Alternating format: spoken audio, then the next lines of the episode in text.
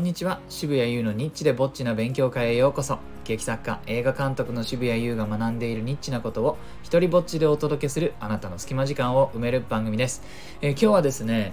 芸術家が有名になるきっかけは自分でコントロールできないというねえまあ、できないんじゃないかなっていうことなんですけれど、まあ、そんなお話をね、えー、届けようかと思います。あのね、前回の放送でもこう対策のねランキングを見たり、まあ、なんかこう人が求めてるものって何なんだろうみたいなね、えー、結局のところ多くの人が求めているから、まあ、売れるっていうのことなのかなとねでそれってその本質的にねあの言うと人の魂は何を求めていて何を得た時に潤うのかっていう質問だと思うんですよ本当は。だからまあ分かりやすく言うと売れるものって何っていう話になるんですけどももっとなんかその1個2個深い階層で同じ問いは僕にとってはですねなんか魂は何かを求めていてまあだからね人はその恋愛をしたり仕事をしたり争ったりってことにつながるんだと思うんですけどもで何を得た時にねこれが満足するのか潤うのかってことだと思うんです。でもですね、あの、最近僕、絵画の勉強してるじゃないですか。で、いろんな芸術家の人生をこう、見ていくとですね、なんかこう芸術家がじゃあその今ねすごいこの人はすごいこの人はすごいとかこの作品は素晴らしいっていうのは後になって言われてるケースもあれば、ま、有名になるきっかけっていうのがですね、まあ、見れば見るほど芸術家の 自分でそのなんか頑張ってやった結果がそのまんま彼らがねあの狙ってねこういう絵が売れるだろうからって狙って描いたものが売れてるっていうケースはなんかあんまないんですよね。なのできっかけって結局自分でコントロールできないなっていうふうに最近感じているんです。まあ、例えばですよ。例えば、えー、分かりやすいところでね、言うと、まあ、ピカソいますね。これ皆さん知ってると思います。パブロ・ピカソ。もうあのー、なんだか、よ、変な、変な顔ですよね。前からなのか横からなのか、まあ実際は同時、両方やってるらしいんですけれども、そういうね、で人なのか何なのかわからない絵を、まあ本当は、あのデッサンから何か実はすごく子供の頃からま振動と呼ばれていて絵は上手なんですけれども、まああの、いろいろやるうちにああいうところにたどり着いてですね、で、まだ全然その売れていない頃、あの洗濯船というボロ宿に住んでたんですね。あの決してその船の中に住んでたわけじゃなくてあのあまりにも床が揺れるから船のようだったらしいんですね。すごいちょっと想像ができないです。どんだけ揺れたらそれって船って呼ばれるっていうさ。でその当時モンマルトルのあの川の方にえー、実際に選択をする船っていうのがあったらしくてですね、えー、主に女性がそこであの稼いでいたらしいんですけれどもその船に乗ってでそのまま川の水を使いながら洗濯をする船っていうのがあって、えー、それからあのそれをそのままボロ宿のあだ名になっていたと。で、その安い、賃金が安い、あの、賃金じゃねえや、あの家賃が安いから、芸術家がね、よく集まって、詩人とか画家とかがそこに集まって、お互いをね、こう、インスパイアしながらっていう時期があって、まあ、ピカソもその洗濯船というボロ宿に住んでたんですって。で、その頃、あの、キュビズムをね、えー、ものすごく研究していて、もう画家の仲間と2人でね、研究してであのピカソはアフリカの彫刻に影響を受けたり、ま、セザンヌの影響を受けたりして、えー、キュビズムをこう発展させていくんですよ。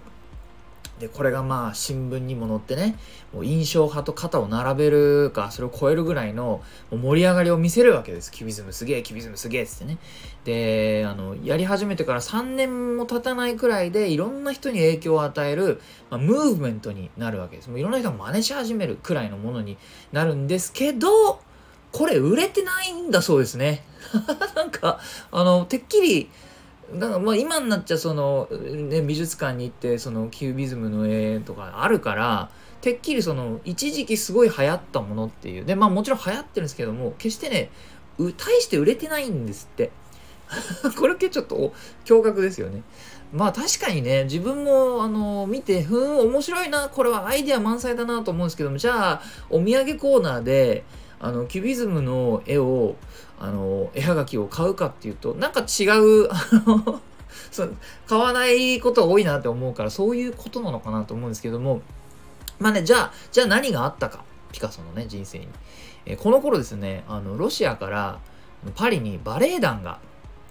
え、の来ていてですね1940年代だと思うんですけれども第一次世界大戦の後ですね、えー、でバレエ団が来ていてですね、えー、このこの頃の芸術家のステータスというのはどうやらその踊り子と結婚することだったらしいんですね。パリのパリのバレエ団の踊り子ゲットするぜみたいなのがあったらしいんです。で、えー、この、まあ、例に漏れずピカソもロシアのね、え踊り子のオルガという人と結婚してですねでそれまで、えー、キュビズムねめちゃくちゃハマって仲間とめちゃくちゃ頑張ってやってたのにこのオルガっていうの人の、まあ、一言でですね顔が分かるように自分を描いてほしいと言われたそうなんです。これ面白いね。なんか芸術家ねといえどなんか女性の一言にすごい影響を受けてそれまですごいねもう命を懸けていたことをコロッとやめてですね、えー、新古典主義のねえー、あの方法で書くんですね。まあ、だからローマとかギリシャとかあの辺りのやりスタイルをなんか再評価された時代があるんですけどその、えー、方法で書くんですよでこ。それで書いたらこれがめちゃくちゃ売れたんです。でで同時にですねオルガさんの周りにはまあもう有名な踊り子なんでお金持ちがいるわけですよね。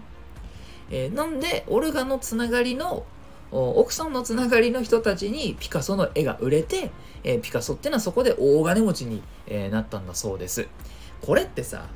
なんかあのもちろんあのピカソには能力がすごいあったけれどああったしもちろん頑張ってはいたんですけれどもこれかなりいくつかの偶然が重なっててなんならピカソのその女好きがですね一旦を担ってるわけですよね。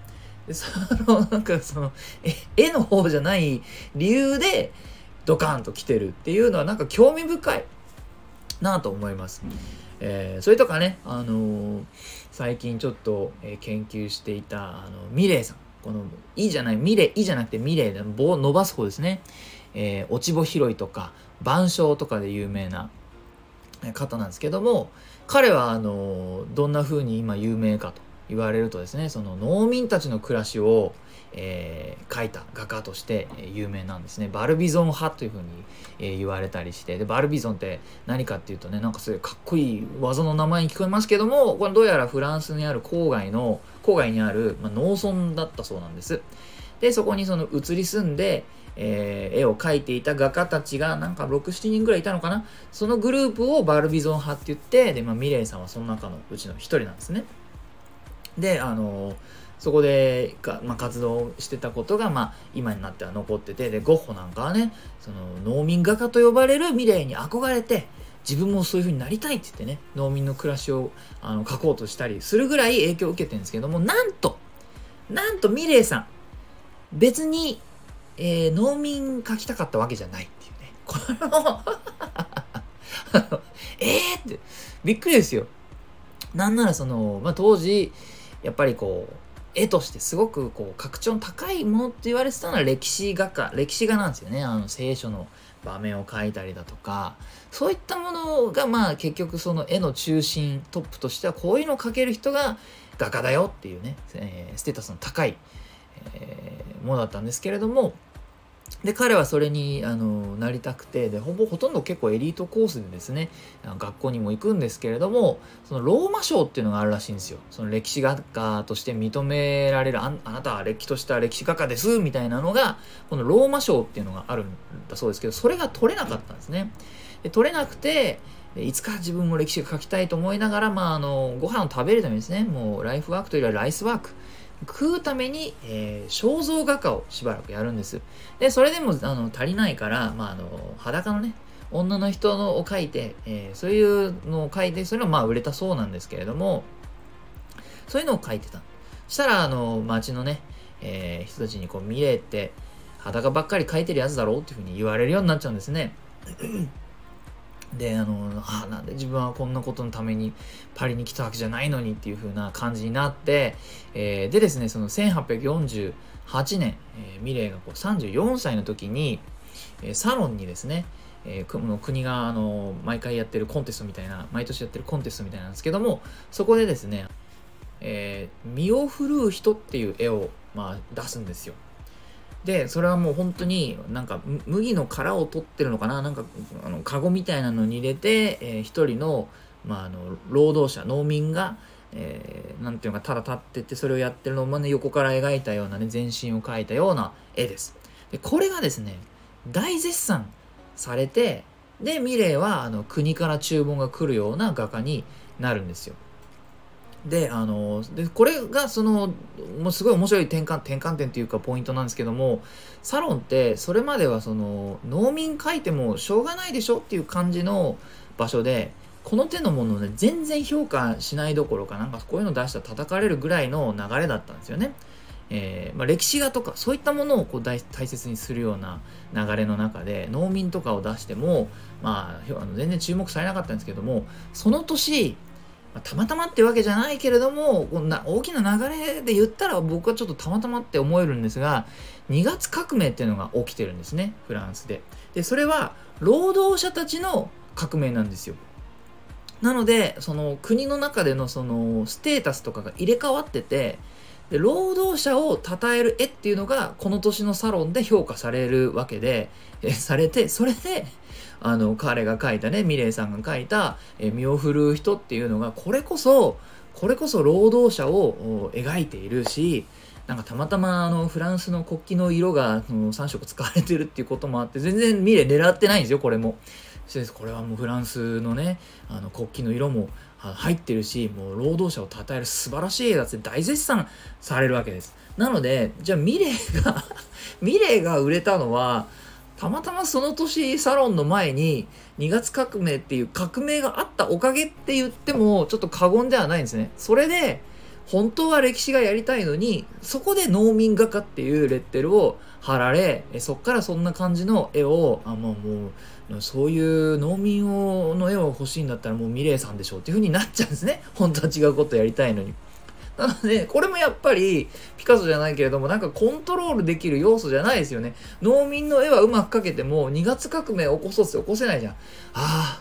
俺こういうのばっか描いてるから、ちょっと革命でも起こして評価されるようにじゃならない。できない。無理。ってなわけで、なんかまあ、ルソーとか、セザンヌさんもそうですよね。なんか好きなものをひたすら書いてて、最初はルソーなんてこう、笑われてるわけですよね。やれ遠近法はできないだとか、足は浮いてるように見えるだとか、あの、お前好きなもん書いてるだけじゃないかとか、サイズはバラバラだなとか、で、セザンヌも質感が書けないって言われてね、えー、リンゴの質感と、その隣にある布の、テーブルクロスの布の質感が全く同じなんですね。で肖像がもうあの遠近法が彼もやっぱりでき遠近法苦手って人はなんかどうも一定数いるみたいで彼も遠近法が苦手で人物像なんか後ろの壁とその人物とかなんかほとんど同じ場所にあるように見えたりとかするんですよ。